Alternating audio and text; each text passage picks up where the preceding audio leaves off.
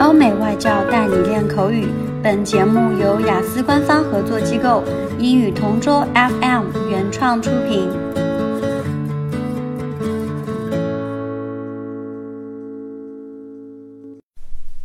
Describe a good piece of news you heard on TV or on the internet.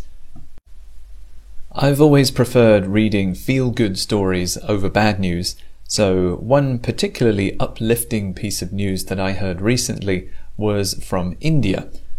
In India, a group of volunteers who were conscious about the environment got together and within a 12 hour period managed to plant 66 million trees in a region in India.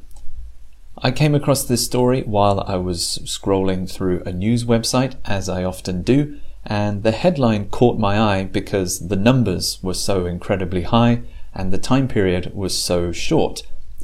The planting and the reforestation took place in the Narmada River in India, and it was purely run by volunteers who wanted to take care of the planet and do something good for the environment.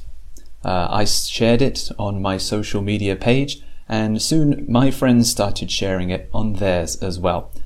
I think I liked seeing a positive story on the website because usually there's so many violent and terrible stories coming from around the world.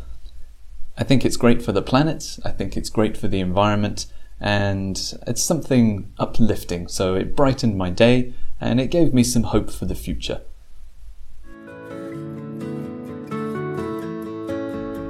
OK，今天的 Part Two 口语话题到此结束。想要免费获取五到八月雅思口语完整题库和口语素材的小伙伴，可以关注我们微信公众号“英语同桌”，回复关键词“口语题库”就可以啦。